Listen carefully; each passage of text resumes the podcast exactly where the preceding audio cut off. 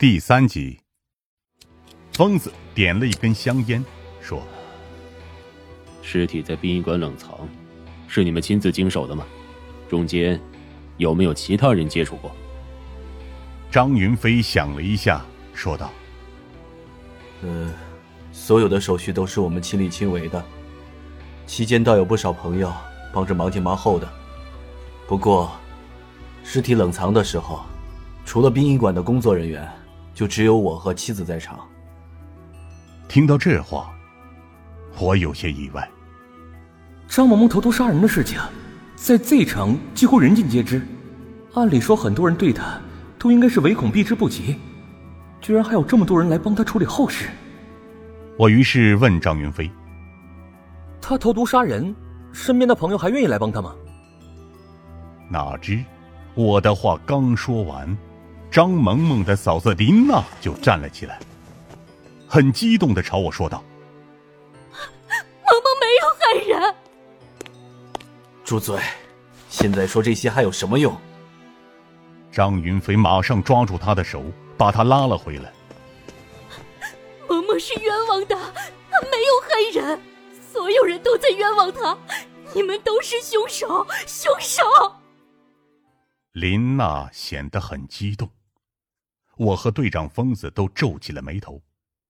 张云飞连忙向我们道歉：“对不住啊，警察同志，因为萌萌的死，我妻子一直都没有走出来。”所以才有些失态。疯子没有说什么，我继续做着笔录，但询问最终没有得到什么实质的线索。疯子于是关了电脑，然后说让张云飞带我们去一趟殡仪馆，想查查那里负责冷藏尸体的人。张云飞二话没说，立即跟我们出了警局。殡仪馆在 Z 城郊区。开着警车，约有半小时后，我们就到了那里。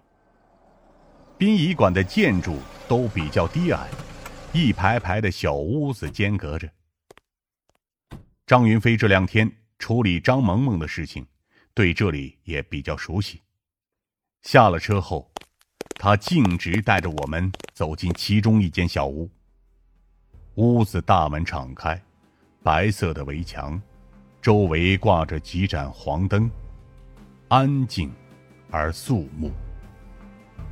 这个时候，一个四五十岁的中年人朝我们走了过来，问我们有什么事。这中年人留着寸头，长相干练，看起来是这里的负责人。我们随即向他出示了身份，得知要调查张萌萌的事。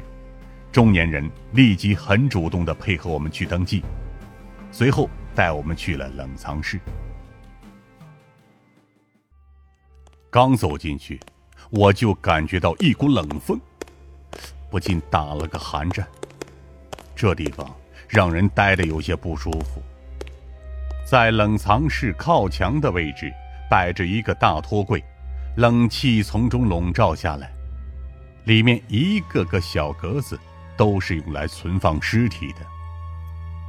中年人一边带我们进去，一边说：“由于送来的尸体不一定都能够及时火化，很多都存放在冷藏室中。张萌萌之前也是这样，可是不知道为什么尸体竟然不翼而飞了。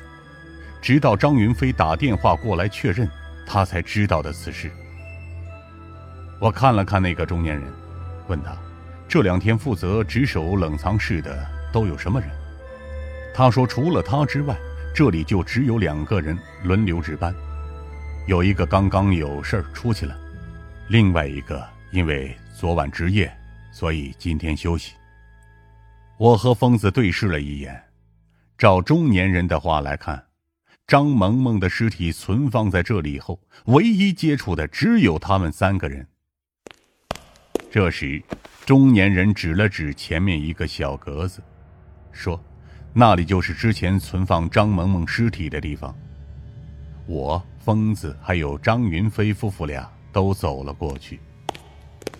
但当走到那柜子前面的时候，包括我和疯子在内，中年人和张云飞夫妇都愣住。柜子里所有存放尸体的格子都是紧闭的，唯独张萌萌这里却打开了。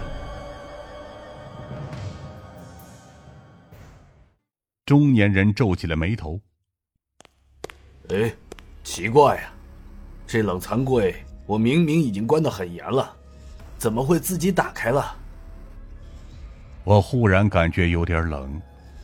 这里的温度其实没有那么低，却仿佛随时能把人冻僵。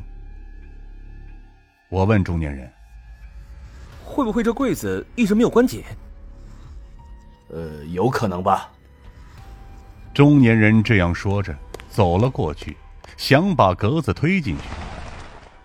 可是那冰柜好像很沉，他居然推不动。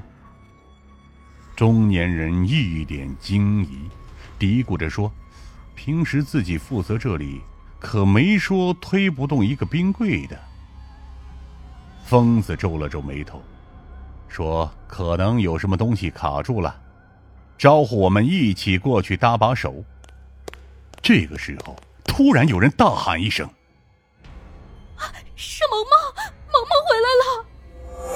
说话的是张萌萌的嫂子林娜。